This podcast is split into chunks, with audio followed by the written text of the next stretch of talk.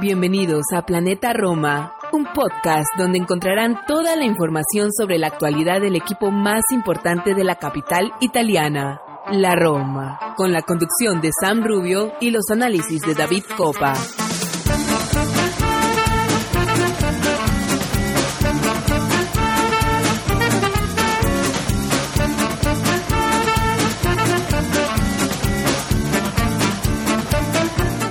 Hola, ¿qué tal amigos de Planeta Roma Podcast y bienvenidos a un episodio más de este su podcast eh, Planeta Valga la redundancia para conversar un poquito sobre la actualidad de los Rossi en la previa del partido de este fin de semana, jornada número 7 de la Serie A eh, Roma Frosinone en el Olímpico, que está prácticamente con todas las capacidades vendidas, a pesar de los pesares y, de la noche del jueves en Liguria, donde la Roma en el Luigi Ferrari de, enfrentó al lleno de Lardino, que más que parecía el lleno de Lardino, parecía el Milan de Arrigo Sacchi, y no tanto por el mérito de Alberto, que, que, está haciendo un gran trabajo, eh, sino por mucho de mérito de la, de la Roma. Y por eso vamos a estar hablando prácticamente hoy con nuestro querido Santi Boy, que está por acá en los micrófonos de Planeta Roma. No podría ser de otra manera cuando vamos a hablar de, eh, de fútbol, porque ya de otras cuestiones hemos, estuvimos hablando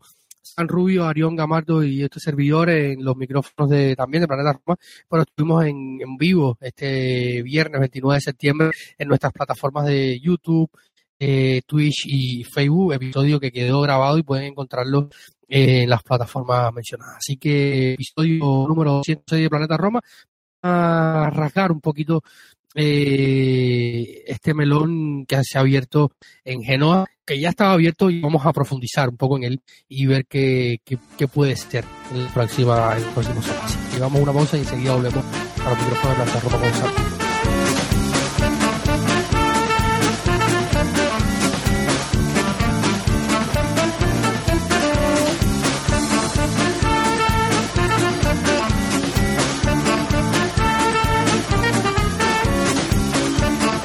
estamos en los micrófonos de Planeta Roma Podcast, episodio 106, como decía. Un saludo para toda nuestra audiencia a lo largo y ancho del mundo Planeta Romanista.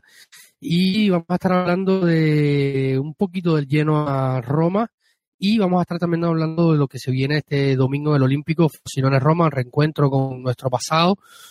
Eh, y Francisco que está haciendo muy buena inicio de temporada con un Posinone que no se esperaba porque salió Fabio Grosso, porque el mercado fue un poco arriesgado y eh, un equipo con mucha juventud lo está haciendo muy bien eh, para sorpresas de prácticamente todos por todas estas cuestiones y va a ser el próximo rival de la Roma. Pero vamos a hablar de dónde vive la Roma o cómo llega la Roma a este partido, hablando del lleno a 4 Roma 1. Y para eso voy, no voy a estar solo porque si no sería una agonía demasiado grande para mí. Bienvenido, Santiago, ¿cómo estás, amigo mío? Hola, David, eh, todo bien, todo, todo en marcha. Eh, creo que, que mejor que, que, que, el juego de la Roma, ¿no? Sobre el que ahora vamos a profundizar. Pero, pero bien, aquí contentos de, estar nuevamente grabando un programa para escucharnos, también para hacernos eco de, las cuestiones que nos plantean los, los Patreons y, tratar sobre, sobre esta Roma de Mourinho que ha empezado la temporada, creo yo, como terminó la pasada. Santi, vamos directo al grano. 4-1 eh, en el, en el Marazzi y un partido que, que ha dejado mucho dolor, mucho, mucha tela para para comentar, para hablar, para analizar y como estuvimos haciendo una parte de ello ya en Twitch, en YouTube, en Facebook, en una hora que estuvimos ahí con Mario y con Sam, pueden encontrar ese capítulo ahí. Y eh, hoy vamos a, vamos a hablar ahora en este en esta media horita, 40 minutos que, tenemos sobre el partido, específicamente hablando de la, de la cancha, del fútbol, viendo cómo lo ¿Qué sorprendió más? Eh, el nivel del Genoa que como dice Mourinho, lo ha recalcado varias veces, que se puede decir una vez, pero no tanto, llegaba más fresco que, esta Roma que en los últimos días ha estado viajando mucho.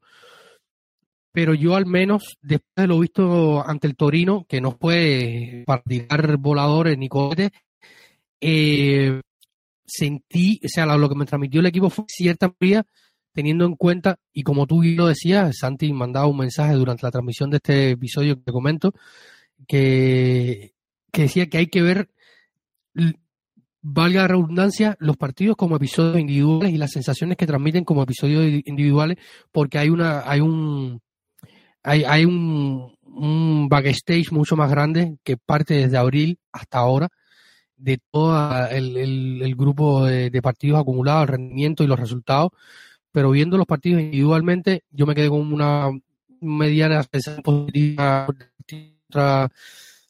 contra, el Sheriff, después contra el Torino mejoraron las sensaciones, pero lo del Masi fue, Santi, eh, triste, muy triste. Sí, mira, tú me preguntas sobre, podríamos decirlo, resumirlo de alguna manera, una clave, ¿no? Em, recuerdo las declaraciones que, que, pude leer en, en planetaroma.net, en las cuales eh, la previa del partido eh, José Mourinho afirmaba haberse preparado el encuentro, tener eh, el rival estudiado. Esto es algo que durante la trayectoria del técnico luso ha sido un denominador común. Igual que la del juego relativamente rácano. Es decir, mm, los equipos de Mourinho nunca han brillado por, por un juego excelente, por un juego dominante, dominador, eh, sino más bien por un gen competitivo que creo que también ha sido capaz de imprimirle a la Roma durante sus dos primeras temporadas o gran parte de las mismas. Em, y luego sobre también por, por, analizar a los rivales, por minimizar a los rivales. Creo que el bloque bajo de la temporada anterior, que se hizo muy fuerte, eh, viene mucho en ese aspecto. Yo he comentado en varios programas que tenemos un jugador eh, que nos condiciona mucho para ello, que es eh, Chris Molin, el inglés tanto para bien como para mal, es el mejor defensor de área que tenemos. Entonces, en un bloque bajo resaltan sus virtudes, eh, con muchos metros a la espalda se ven sus carencias y por lo tanto nos condiciona para jugar en ese bloque bajo. Pero desde otra perspectiva, esos tres centrales que acabaron eh, con el liderazgo del inglés muy, muy asentados dentro de la defensa del área. Y ese doble pivote que nos pasamos gran parte del principio de la temporada diciendo son dos jugadores iguales. Incluso yo en el, programa eh, posterior a la contratación de Nemanja Matic afirmaba que era un jugador que tendría que venir a sustituir a Cristante, a sustituir a Cristante en cuanto a los minutos, en cuanto a la posición, en el momento en el que a Cristante le pudiéramos adelantar eh, la misma, como estamos viendo en esta temporada, gracias a la contratación de Paredes. Sin embargo, aquel doble pivote lo que sí que nos permitió es tener una consistencia achicar muchísimos espacios por dentro y limitar a los rivales a que transitaran por los costados, centraran balones laterales y nosotros hacernos fuertes en esa defensa de área que antes comentaba. Eh, este año esto ha cambiado y ayer hubo una clave en el partido en Marassi contra el Genoa que para mí fue un jugador y un jugador rival. Fue el islandés de 26 años, Albert Gudmundsson. Creo que todos pudimos ver un partido que nos pudiera llamar la atención de, dicho jugador, pero es que es un jugador que en esta temporada en el Genoa está eh, desarrollando su fútbol principalmente por el costado izquierdo. Es un jugador que, que pisa mucha banda, pero poco eh, carril interior y muchísimo menos campo propio. Y ayer su papel fue clave. ¿Qué quiero decir con todo esto? Que Mourinho lo tenía estudiado, pero Gilardino le dio una vuelta de turca al juego que venía desarrollando hasta la fecha y sorprendió a Mourinho. ¿Dónde está el problema? Es que Mourinho, desde el banquillo, ya sea durante el partido o en el descanso, no fue capaz, sea por el resultado eh, momentáneo de ese, de ese momento circunstancial entonces, o, por incapacidad, pero no fue capaz de darle la vuelta a esta situación. Albert Gudmundsson venía a recibir a campo propio y con el emparejamiento de presión o del emparejamiento de defensivo que hace la Roma y al que he hecho referencia ya en varios programas y por lo tanto aquellos que nos escuchen con, con asiduidad ya están a la corriente de ellos, la Roma presiona de forma individual, lo hace siempre. Desde que está Mourinho lo hace siempre, sin excepción. Pero tiende a presionar muy mal lo hace de forma descoordinada, llegando muy tarde, algo que se aprecia muchísimo con nuestros carrileros. Cuando atacan a su rival, a su par, a ese jugador al que llegan, ellos llegan con, con mucha tardanza, tanto que les permite soltar el balón antes de que les llegue esa presión y por lo tanto haya posibilidad de, de robo. En este sentido, se emparejó de tal forma nos emparejaron de tal forma el Genoa que Albert Gudmundsson jugaba libre por dentro y obligaba a que uno de nuestros tres centrales saltara con él. Y normalmente a su campo propio. Nuestros centrales esto no lo hacían, sobre todo en el primer tiempo. Y por ahí se explica que encontrarán facilidad para, a nivel numérico, siempre ser un jugador más por dentro y superarnos en las presiones que nosotros hacíamos. Si además a esto le añadimos una falta de contundencia que venimos teniendo esta temporada en las acciones defensivas de uno contra uno, pues aquí nos llegan bastantes goles. Eh, y para mí esta fue la clave principal, no saber sobreponernos a un planteamiento de Alberto Gilardino eh, que nos hizo, que nos destrozó, realmente nos destrozó. Le preguntaba a José Mourinho en la entrevista por partido en los micrófonos de Dance y también él lo comentaba después en, en la mesa de prensa, en la habitual mesa de prensa post partido, que la salida de frente influye en el consiguiente retroceso de en Cristante eh, en el campo a la línea de centrales, Cristante, que había sido el autor del gol a paz de Spinazzola, y la entrada de Eduardo, él dice que no se cambió la estructura, pero sí se cambiaron los roles y que esto cambió. Eh, habría influido este cambio de, roles y de jugadores dentro del esquema eh, partido en curso a, tener que dar una respuesta a la táctica de, de, Dino con Gudmundsson que realmente estaba ahí, eh, hizo un partido espectacular en todas las líneas y luego firma ese golazo que, por favor eh, parecía más de lo que suele ser Gudmundsson porque a veces cuando, como tú lo decías antes, en la, en la previa del, del partido, tú ves a Gudmundsson o el partido anterior de Genoa y, no era un jugador tan completo, o sea, tan todoterreno y, y, contra la Roma realmente hizo de todo. Yo, eh, yo discrepo con Mourinho y estaré equivocado yo porque yo estoy en, en una silla en mi casa y no puedo ni, ni, ni, comparar en sueños con José Mourinho, que seguro que tiene un conocimiento futbolístico muchísimo más eh, alto que el mío, por supuesto, pero en ese sentido yo discrepo, porque cuando sí que vimos saltar a un defensor detrás de Gudmundsson fue cuando en el segundo tiempo Cristante estuvo en la posición de central. Entonces, para mí es una, una, idea de juego muy mal ejecutada. Puedes hacer presiones individuales, pero no de tal forma de que a ti te estiren el equipo. ¿Y qué quiero decir con esto? Porque el año pasado la Roma tenía mejores registros defensivos? Eh, y ahora a nivel muy básico, muy esencial. ¿eh? Em, somos el tercer equipo más goleado de la Serie A en seis jornadas. En seis jornadas hemos encajado 13 tantos. Es muchísimo, perdón, 11 tantos. Solo dos menos que el Empoli, con 13, el mayor goleado del campeonato, y uno menos que el Sassuolo, con 12, es el segundo. Nosotros, los terceros. Hay 17 equipos de este campeonato que en seis jornadas han recibido menos goles que nosotros, algunos bastante menos, como el Inter, tres, tres goles que han recibido. Em, ¿Dónde creo que, existe todo esto y que también se representa esa vulnerabilidad que yo considero?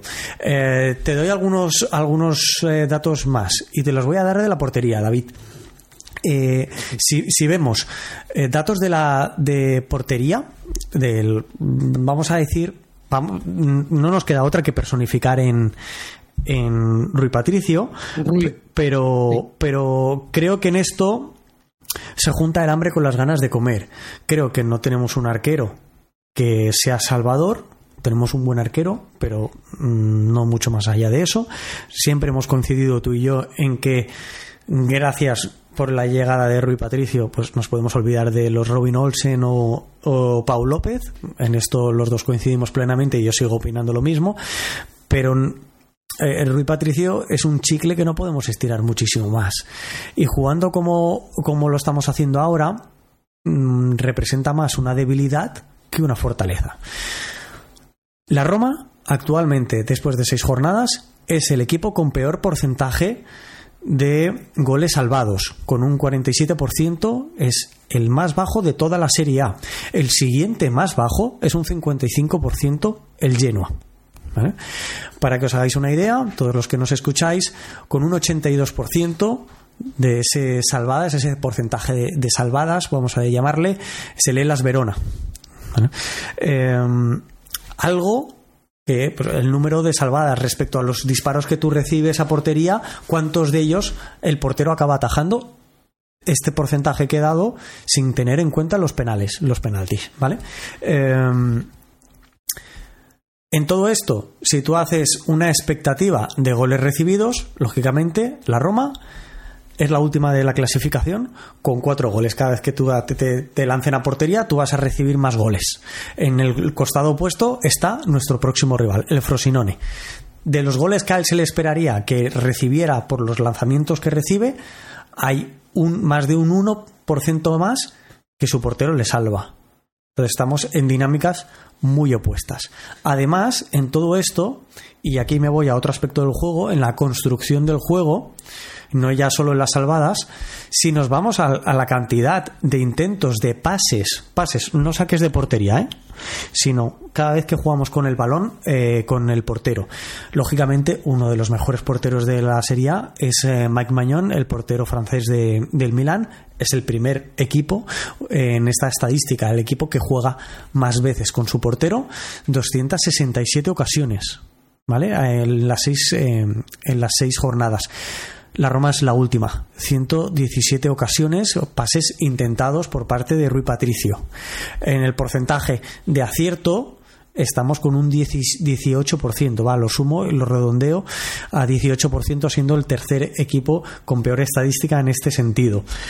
Yo me, me, he quejado amargamente y lo seguiré haciendo de Rui Patricio con los pies, pero mientras nos salvaba jugadas, nos salvaba puntos, pues mira, perfecto, no, no puedes alzar mucho la voz. En el momento en el que el equipo hace que cuando nos generan ocasiones, estas ocasiones sean más caras, más claras, y Rui Patricio no se muestre como un salvador, estemos teniendo una carencia tanto en la construcción del juego como en la defensa del mismo. Y el último apunte en ese aspecto, David, a nivel defensivo. ¿Por qué decía antes, hace unos minutos, que a la Roma ya le saben cómo jugar? Antiguamente nosotros, o hace unos meses, nos podíamos encerrar muy atrás. Hacíamos un bloque bajo, un bloque medio, bloque bajo, y nos defendíamos bien. Que vengan, que vengan ellos. Nos daba igual que tuvieran el balón. Pero nuestros rivales están saliendo jugando con el balón en su propio campo, en su propia área. Dado que la Roma presiona a nivel individual, consigue que la Roma se estire en exceso. La Roma empieza a presionar con sus delanteros, empiezan a, hacerse las vigilancias defensivas por parte de la Roma. ¿Dónde? ¿Dónde está presionando Lukaku? En la frontal del área rival. ¿Dónde está presionando Dybala? ¿Dónde lo está haciendo Pellegrini? ¿Dónde lo empiezan a hacer nuestros carrileros? En campo rival. Eso hace que el equipo quede más estirado y por lo tanto tenga más espacios. El ejemplo de ayer, en, Génova, en Marasi, y eso es lo que hace porque uno de nuestros interiores saltaba a la presión de sus defensas. Y por lo tanto se generaba un espacio y Goodmonson era ese jugador de más, esa superioridad numérica que se aprovechaba del espacio para recibir, girarse y generar un ataque porque tú en defensa siempre prefieres mantener dos centrales con el delantero centro rival. Y en ese y en ese en esa dicotomía de si voy o no voy con el otro, si el si tu rival va muy lejos, tú no saltas con él. Esto empezó a hacerlo Cristante, pero Llorente no lo hacía. Mancini tampoco lo hacía tanto. Y y ahí es donde los rivales nos están generando muchos problemas. Además de que hemos ya no solo el Genoa en el día de ayer, el Milan o cualquiera de los rivales que estamos teniendo, salvo el Empoli, empiezan a, pues si os fijáis, el Empoli bien comete solo empezar el partido un error que lo pone, un error individual que lo pone con el marcador en contra, al final lo que están haciendo es pretender que la Roma presione en campo propio, en su campo propio, y por lo tanto tener una Roma mucho más estirada que no se encierre en bloque bajo. Y así nos están haciendo mucho daño, pero muchísimo daño, como evidencian los números que he mencionado a nivel defensivo y a nivel de goles encajados. como le caen más pulgas, eh, comentábamos la, ausencia de, de Smalling, eh, ahora se suma la de Llorente, y hay que hacer la, la, pregunta, Santi. Eh, o sea, era, fue una buena idea retroceder a Llorente, porque fue ese, ese ha sido otro tema en el postpartido de, del, del lleno a Roma. Fue una buena idea ¿por qué no, eh, por qué tanto eh, eh, asco, por decirlo de alguna manera, de volver a esa línea de cuatro, dejar a Cristante en medio, que estaba siendo el mejor, o fue el mejor de la Roma en ese partido, probablemente junto a Spinazzola, y dejar la línea de, de, cuatro, aunque luego sacó a, a, Mancini, no había más centrales. No sé, pienso en, el propio Christensen, que jugó de central alguna vez en el Leeds, intentar darle la vuelta, les, también es verdad que el, inicio del segundo tiempo la Roma lo intentó más, pero sin eh, con más ganas que fútbol. Eh, a esto porque ya sin para el Frosinone eh, y sin defensas de recambio, o, o hace eh, alguna improvisación con Chelik de, de, central por derecha en esa línea de tres, o el propio Christensen o el propio Caro, o vuelve a la línea de cuatro. Eh, bueno, dos cosas. Dos cosas porque no puedo evitar decir la primera que voy a decir y que te va, te va a dar la risa porque sabes que es eh, una pedrada que yo tengo, es una manía que yo tengo y que la tengo aquí metida en la cabeza. La Juventus Under 23 se creó en, en 2018, hace cinco años. La temporada pasada, debido a las lesiones por necesidad, Max Allegri tiro de cantera, tiro de jugadores que estaban en la plantilla del Under 23 en Serie C. Hoy en día, los Fagioli, Miretti y compañía son unos habituales del primer equipo. Competir en el tercer escalón del fútbol italiano al menos reduce el salto a competir con juveniles. No tiene nada que ver disputar partidos en una categoría profesional o semiprofesional a hacerlo con juveniles. Es que no tiene absolutamente nada que ver. Y lo siento, pero es que sigo opinándolo. La Roma debería tener, con la calidad de juvenil que tiene, debería tener un equipo sub-23 que le permitirá disputar sus partidos en la Serie C y que por lo tanto, ante una necesidad como la de ayer, es decir, tengo a Kumbula lesionado, a Smolin lesionado y se me lesiona Llorente tres centrales cuando tengo cinco para tres puestos de central. Aquí, si tú a tu fútbol base le haces jugar de una forma o con una idea de juego similar, cuanto menos, a la del primer equipo, debes tener un jugador que como recurso de última hora, de urgencia, te debe aportar algo. Y es evidente, como decíais, eh, Arión Sam y tú en el Twitch de esta tarde, que, no, son jugadores, no te pueden salir 20 jugadores del Primavera o, del equipo sub-23. Pero no te puede salir uno que en un momento dado puntual te dé un poco la cara. Evidentemente que no va a estar preparado como un jugador profesional con 500 partidos en su espalda en el fútbol profesional. Lógicamente. Pero para mí el equipo sub-23 está para esto. Para esto nada más. Ayer nos plantamos en Marasis centrales de reserva y se nos lesiona uno. Y por otro lado, yo considero que, que el retrasar a, a Cristante, pues Cristante, sabéis también los que me escucháis asiduamente que yo soy un enamorado de Cristante. Creo que compite muy bien. Y que, y que ayer es cierto, como dice Mourinho, se nota su ausencia en el centro del campo, pero que el principal culpable es Mourinho. Porque podría haber puesto a Chelik, pero claro, aquí hay muchos condicionantes. Él, y hago referencia a Mourinho, le echa la culpa al, árbitro, creo que en una muestra más de su forma de ser. Pero la culpa de tener que sustituir, de deber sustituir a Mancini, no es del árbitro, es de Mancini. Porque Mancini, por el codazo que le sacan tarjeta amarilla, yo, en mi casa, cuando lo veo, pienso que le podrían sacar tarjeta roja. Y minutos después hace una muy parecida que se va de rositas, que se va sin tarjeta. Entonces sustituye a Mancini porque no le queda otra. Porque en ese instante, en ese momento, Mancini está a un paso de quedarse expulsado y por lo tanto condicionar aún más el partido de la Roma. Ante esta situación, no lo sé. ¿Retrasar a Cristante te debilita el centro campo? Por supuesto. Eh, ¿Pasar a defensa de cuatro? No necesariamente. Hay equipos que con cinco defensas o con tres centrales y dos carrileros juegan muy bien. Y en esto quiero dejar muy clara mi opinión, que no es una verdad absoluta, pero sí que creo que debemos empezar a cambiar un poco nuestro ideario futbolístico. El cómo el equipo se posiciona en el campo simplemente nos sirve para, para hacer el dibujito previo al partido. Ah, ¿cómo están jugando? Están jugando así. Pero luego lo importante es cómo se ocupan los espacios. Y tú puedes hacer una buena ocupación de espacios jugando con tres centrales o jugando con, con dos. Es que no tiene absolutamente nada que ver. Lo único que tiene, lo único importante aquí es pensar en cómo te posicionas tú en el campo para facilitar la construcción del juego de tu equipo, superar las líneas rivales en conducción o en pases y cómo defiendes a tu rival. Y aquí da lo mismo como juegues, con carrileros, con laterales, con dos mediapuntas o con la W, la doble, la W y la M que se jugaba antaño, ¿no? Eh, es una, una, hay que cambiar el chip. ¿Cómo ocupamos los espacios? A, jugamos con tantos defensas el Inter de Conte juega con, jugaba con tres defensas. Hostia, y jugaba el fútbol con Lukaku. Era la hostia aquel equipo.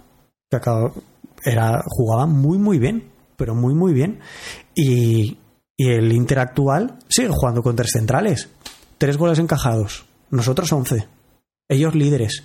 Y en seis jornadas nosotros a diez puntos. No tiene nada que ver con cuántos defensas juegas. Tiene que ver cómo los utilizas. Dónde se posicionan cómo quieres jugar. Y aquí es donde creo que la Roma desde hace muchos meses está deteriorándose, está empobreciéndose. Pese a que creo que en el mercado hemos mejorado la plantilla, creo que a nivel de juego, a nivel de creernos el mensaje de nuestro técnico, estamos yendo a menos, bastante a menos. Sí, totalmente. Y yo al final de la temporada pasada sentía que había, que la, identidad estaba, que habían otros problemas de cansancio, de acumulación de partidos, de no rotación, de la, de la plantilla y tal, pero que había una identidad. Eh, los tres primeros partidos de la temporada a mí me dejaron preocupado, sobre todo la derrota contra el Milan, por lo fácil que lo hacen. Eh, y por ejemplo, vi al Milan los otros días ganar en Sardeña Arena contra el pasando mucho más trabajo y, ganan porque Radonovich eh, es tan malo como, no sé, está entre los peores porteros de la Serie A. Esos dos rebotes que, que terminan ayudando muchísimo al Milan para, para, para remontar el marcador. Y, o sea, lo que siento hoy de la Roma es que, que, que o sea, lo que me transmite en partidos como este es eh, despiste, una Roma confundida y que hay confusión en, en, todos, desde los jugadores hasta el entrenador, y hay confusión, o sea, eh, me, ha transmitido confusión de que no sabemos qué está pasando en los jugadores y, y, el staff y la vuelta mientras pasa el, tiempo, los días y las horas, me, me, me, parece que va a ser difícil. O sea, hay que hacer un trabajo profundo. En este momento que estamos grabando el episodio, viernes, eh, septiembre 29, 3 y 25 de la tarde, hora de La Habana y Miami, y son las un poco más de las nueve de la noche en, eh, en Europa. Eh, ha anunciado el club que eh, José Mourinho lo hará este sábado en mesa de prensa, así que en el momento en que están escuchando este podcast, muy probablemente ya José Mourinho haya hablado en mesa de prensa, cuando parecía que no, cuando parecía que no, ha anunciado el club que, que José Mourinho hablar en mesa de prensa, lo cual va a ser muy interesante, sus declaraciones por partido, eh, y por lo que, que, como está el ambiente, ¿no? Y, y, explicaciones, sobre todo el cuerpo técnico, que son los que están al frente de esta situación, y, esperar más, porque son cinco puntos de 18 posibles y, y no sé, Santi, pero eh, estamos a punto de decir en septiembre, prácticamente inicios de octubre, que la Roma no va a estar luchando por los objetivos de la temporada, que es acceder a la Champions por, por, por liga.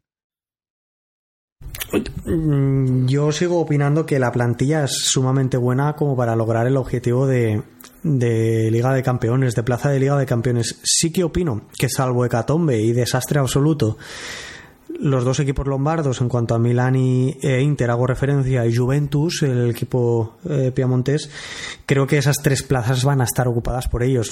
Para mí son los máximos favoritos en este inicio de campeonato para alzarse con el título de, la Serie A y también para ocupar los tres primeros eh, puestos. Luego el campeonato es muy largo, ¿no? Y puede suceder cualquier cosa pero veo muy difícil eh, esa plaza. Creo que hay que lucharla a la cuarta posición del campeonato y creo que la plantilla la tenemos para ello y el tiempo también lo tenemos. Eh, lo que a mí me preocupa, después de ver tantos años fútbol, y situaciones similares en diferentes clubes es cuando ves gestos de desaprobación de los jugadores, cuando ves a estos eh, sobre el terreno de juego nada convencidos de lo que está sucediendo o de, o de lo que deben hacer. Cuando lanzan ellos la presión, pero se giran y ven que no van acompañados, entonces empiezan a hacer aspiamientos con los brazos que, que denotan pues eh, una falta de coordinación o de trabajo con el que no están de acuerdo. Y en el momento en el que se rompe esa brecha de, de acompañamiento entre jugadores y, cuerpo técnico es un momento en el que el cuerpo técnico empieza a tambalearse y a caminar sobre un alambre. Eh, tú lo sabes, eh, los eh, Patreons lo saben porque lo he dicho en el grupo. Yo considero que si no se llamara José Mourinho, el técnico actual de la Roma no hubiera empezado la temporada después de la segunda vuelta de la Serie A del curso pasado.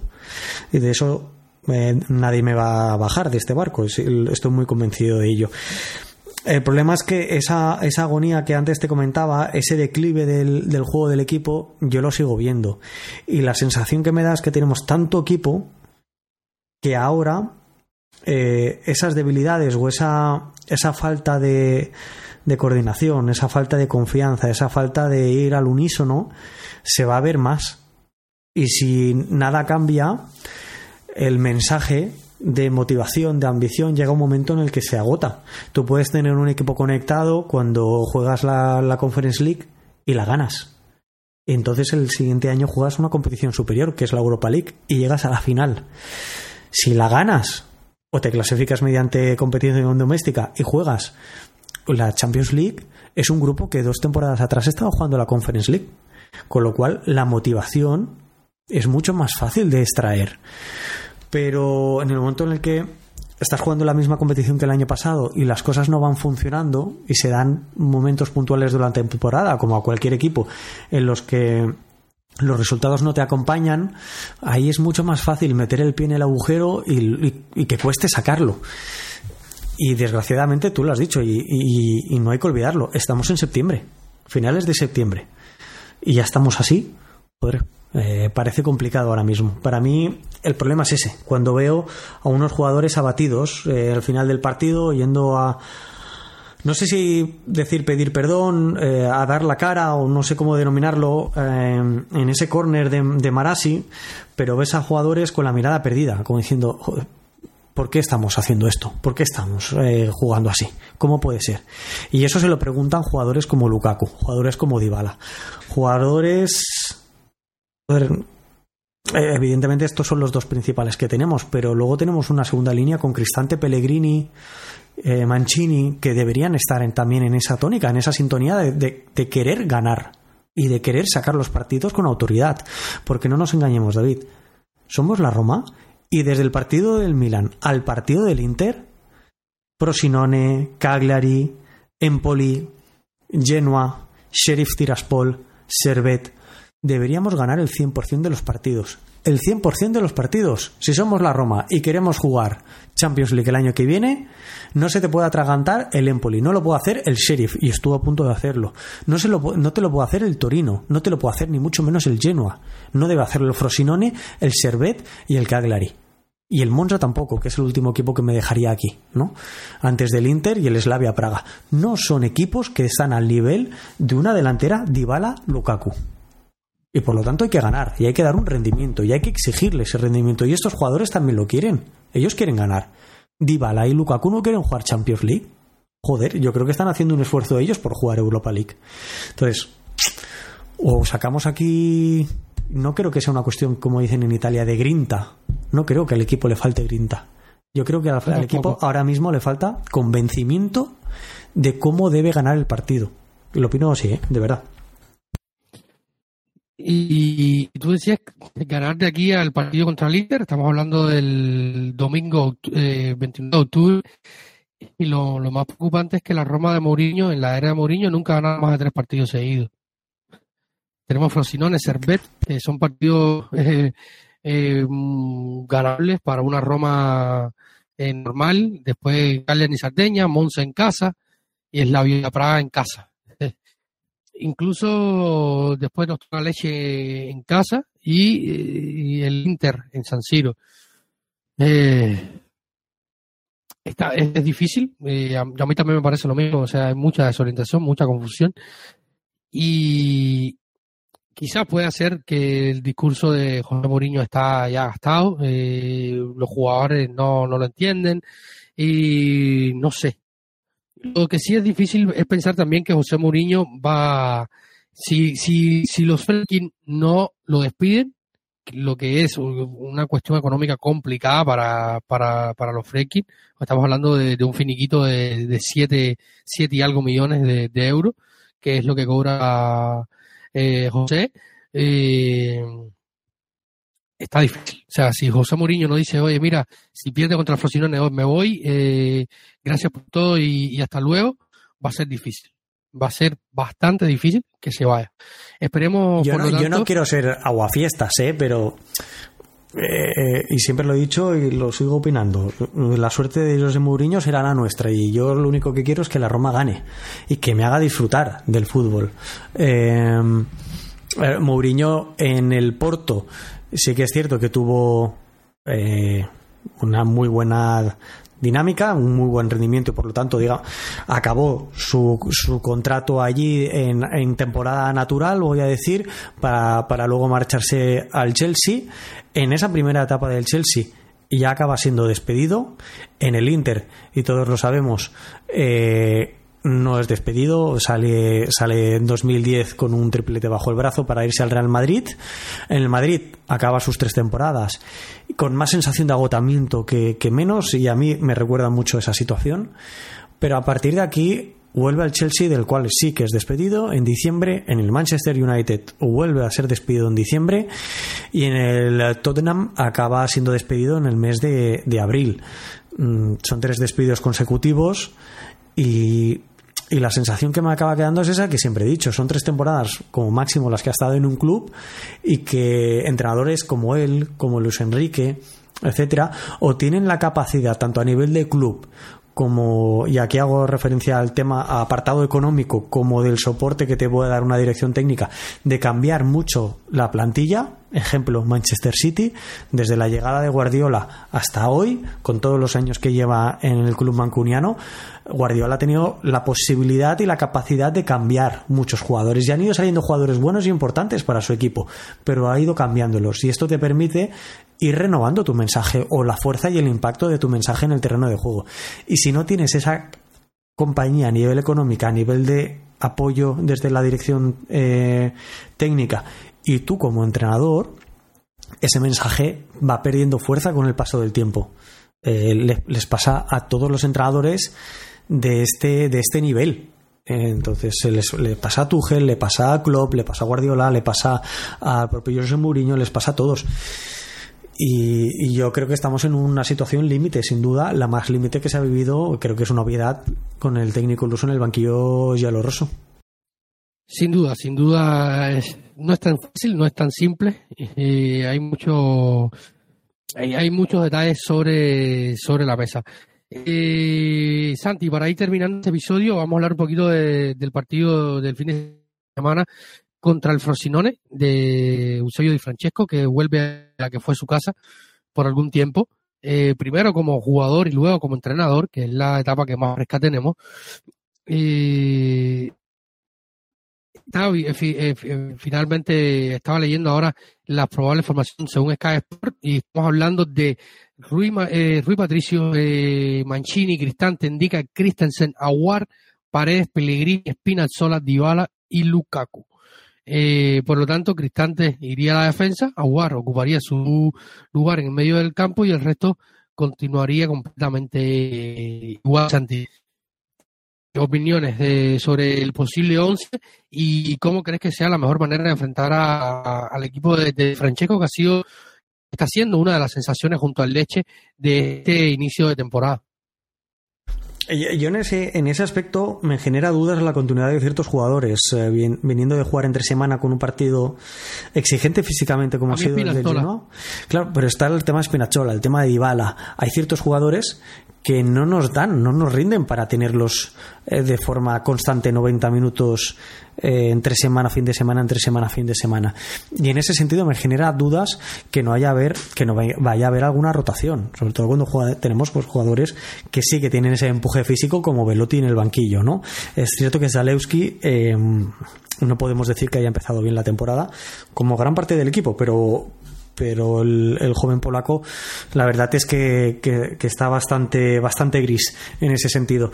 Eh, me genera dudas. Entiendo que lo, normal sería trasladar a Cristante a la defensa, como bien has apuntado, y la introducción de Aguar. Sabes que a nivel técnico y táctico Aguar me parece con balón de lo más interesante eh, para el equipo y de, lo más productivo también, con lo cual jugando como locales y ante el Frosinone, eh, ah, bien me parece su inclusión, que vaya teniendo minutos, que vaya perdiendo el miedo al romperse de nuevo y, que sume. Igual que Bobe, ¿eh? que Bobe creo que, que es, cuando entró contra el Sheriff en Tiraspol lo hizo muy bien, me pareció un jugador importantísimo para remontar ese partido y, y en, en Marassi tampoco lo hizo, lo hizo mal. Le imprime un carácter al equipo y, una, y un despliegue físico que nos viene muy bien, tal y como mencionaba antes, con un equipo tan estirado y con tantos espacios. Más allá de eso, Frosinone, primer partido oficial de la temporada, lo gana el Pisa, que es un equipo de Serie B, uno de los equipos importantes y que ha estado en las últimas temporadas siempre en playoff eh, de Serie B en Copa Italia. Siguiente partido, pierde como local ante el Napoli, algo que entra dentro de, todo lo entendible, pero gana como local al Atalanta 2 a 1, empata como visitante en Udine 0 a 0, gana al Sassuolo, que en esta última semana ha causado estragos por algún equipo de la parte alta de la Serie A, que se lo digan a Federico Gatti, 4 a 2, empata contra la Salernitana y en esta última fecha empató como local también eh, ante la Fiorentina. Es evidente que que está haciendo una temporada y es el equipo revelación, como tú indicabas, porque más allá del partido contra el Napoli, el resto ha ganado o ha empatado. son resultados superiores a los esperados. Evidentemente está por encima de nosotros en la clasificación, que para eso no es muy difícil, no hay que hacer eh, eh, muchas cosas. Un, equipo que suele jugar con un 4-3-3, eh, bastante, bastante marcado, muy de la escuela de Francesco, para entendernos, ¿verdad? como jugábamos cuando, cuando lo teníamos de técnico, y que con un equipo de mucho joven, eh, entre el que podemos tener pues algunos algunos viejos conocidos como Ricardo Marquiza, eh, pues eh, está causando sensación. Yo insisto en que debe ser un equipo muy asequible y asumible como locales en el Olímpico. Pero joder, no venimos con mucha confianza en realidad. Yo la verdad, hablando de la probable alineación, dudo bastante de la continuidad de Spinazzola, que no hizo un mal partido. De hecho, estoy sorprendido del partido que hizo en Génova por la dificultad, por tener que jugar otra vez. Eh, creo que era su tercer partido, segundo partido consecutivo, eh, y lo hizo bastante bien, sobre todo centrando y, corriendo. Un partido decente, también la barra estaba muy baja por ese costado, por lo que tú comentabas. Eh, pero a mí en este momento conmigo Aguar no juega, juega Eduardo de titular, pero de largo. Eh, y probablemente no jugaba con, con paredes de titular el partido contra Frosinone, sino con distante en medio y, me la juego con uno entre Schelke y, Christensen de central. Este, este viernes estuvo entrenando con el, con el primer equipo que era Michi, pero vamos, cuando tú ves a que era Michi con el, con el primer y luego pensar en saltarlo a la serie, los problemas defensivos que tiene esta Roma, es lanzarlo a, la hoguera al pobre central griego, que, que, no, ha, no, ha, dado el salto en, el, en, la, categoría juvenil con la Roma. Eh, nada, eh, ya vamos llegando al, al final de, este episodio número 206, en, en el que hemos intentado conversar un poquito de lo que ha sucedido las últimas horas, sobre todo en el lleno a Roma, eh, hablar con nuestro querido Santi sobre eh, puntualizar algunos temas técnico-tácticos, algunos datos que como ya eh, han escuchado no son para nada eh, halagüeños. Eh, Santi, ¿alguna consideración más que quieras dejarnos? ¿Alguna, a, alguna opinión más de lo que hemos hablado? No, en absoluto, David. Yo creo que me he extendido mucho. Perdón por si, si, si he dado eh, demasiado y me he enrollado como una persiana que se dice por aquí, por España, eh, de forma coloquial. Y si he sido muy pesado, espero haber sido más o menos claro. Y como siempre digo, eh, se agradecen. Pues los likes al programa, las plataformas que lo, que lo escuchen y sobre todo también los comentarios. Yo, por ejemplo, en España, una de las aplicaciones de reproducción de podcast eh, más, más habituales o con mayor éxito es la de iBox. Eh, es una plataforma que permite dejar comentarios y, siempre se agradece porque creo que nos enriquece como, como programa y sobre todo como comunidad eh, romanista de habla hispana. Así que animo a todo el mundo a eso, a dar a me gustas y a dejar comentarios en aquellas aplicaciones en que se permita y que escuchen ellos los programas y a continuar eh, conectados a, Planeta Roma. Así que ya saben, eh, la masa está servida. Próximo domingo, Roma Frosinone, el Frosinone de, de los ex canteranos Ricardo Marquisa, Luca Mazzitelli, del ex eh, entrenador y ex jugador estarán visitando el Olímpico que estará hasta ahora, según las previsiones de, la venta de entradas, prácticamente lleno, que quedan solamente unas mil o dos mil entradas disponibles para el partido. Eh, esperemos que vaya bien, que la Roma empiece a encontrar el rumbo, porque si no se van a venir aún más curvas y más debates.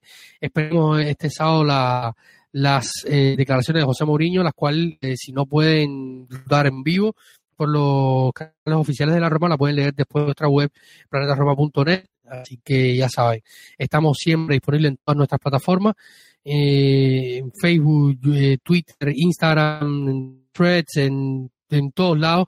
Nos pueden encontrar, tenemos también un canal ahora en, en, en WhatsApp, también el canal de Telegram y eh, siempre en nuestra web. Y muchísimas gracias a todos nuestros Patreons.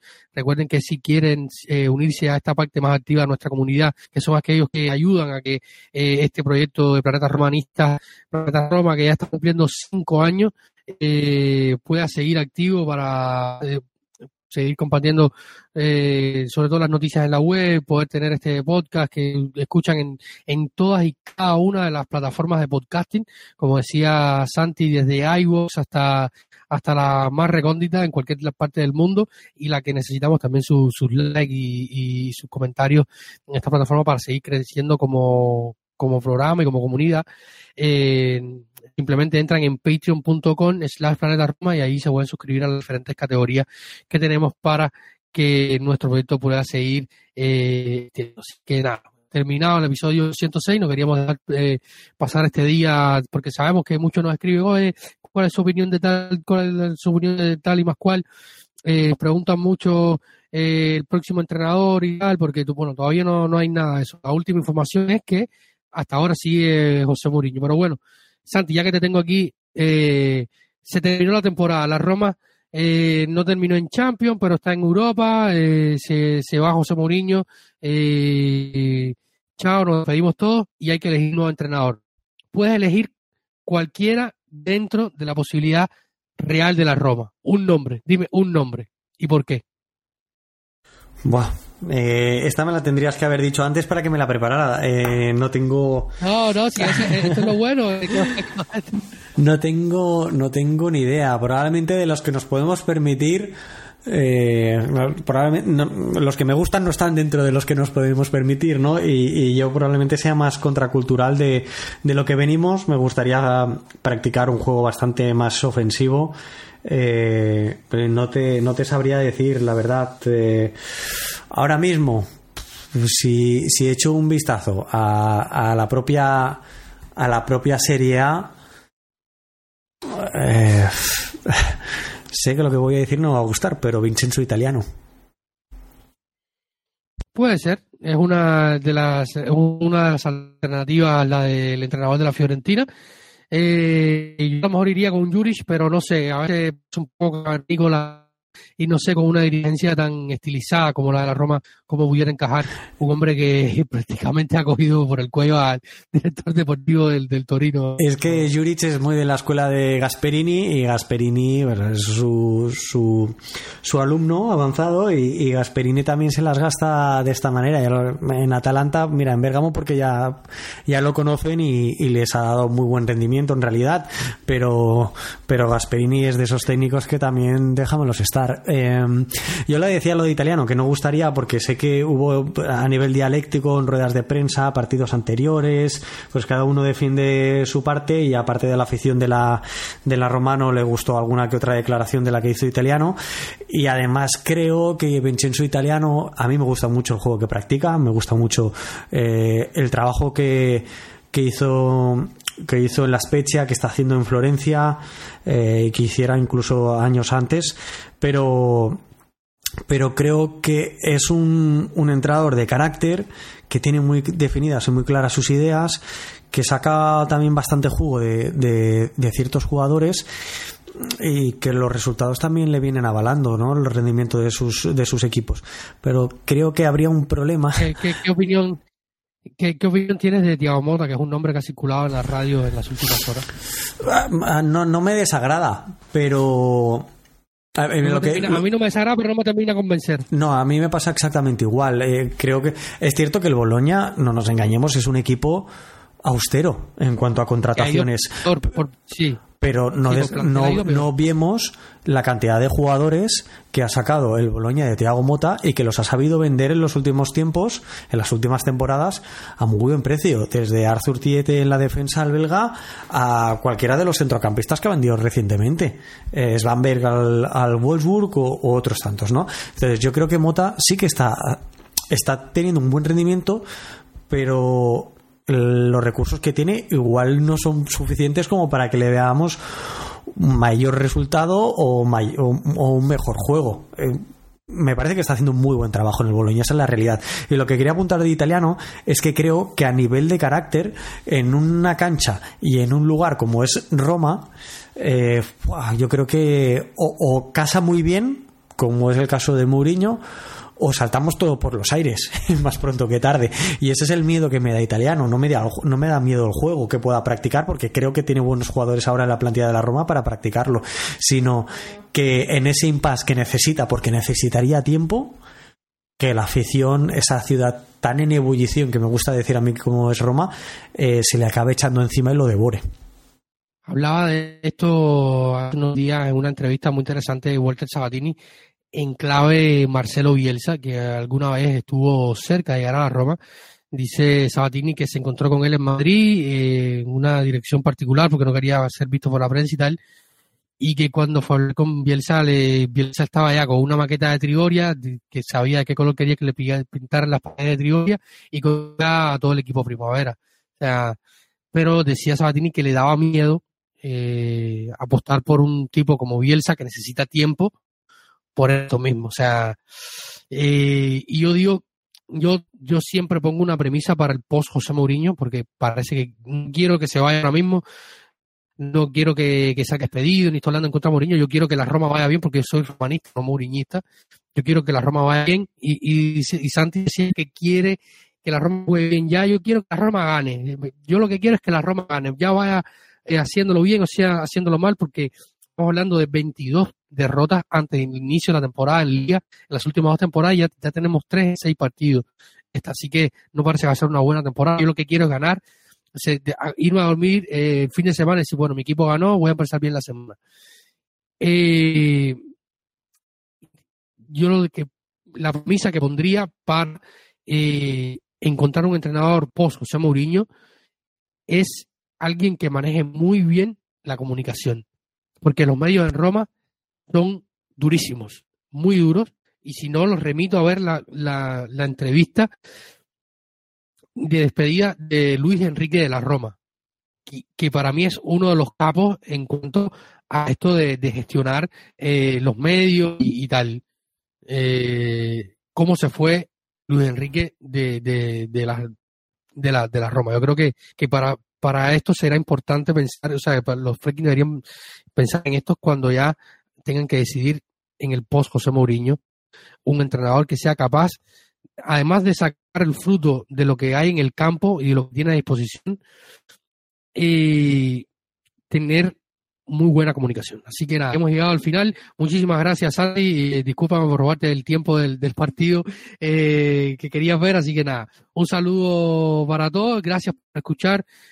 Planeta Roma Podcast, episodio número 206. Si han llegado hasta el final, suscríbanse, compartan y siempre díganle a sus amigos que tiene, que conocen un grupo de locos en Planeta Roma que siempre están hablando de este equipo que a veces nos da más, más tristeza que alegría. Así que nada, buen fin de semana a todos y siempre recuerden que lo más importante es Roma.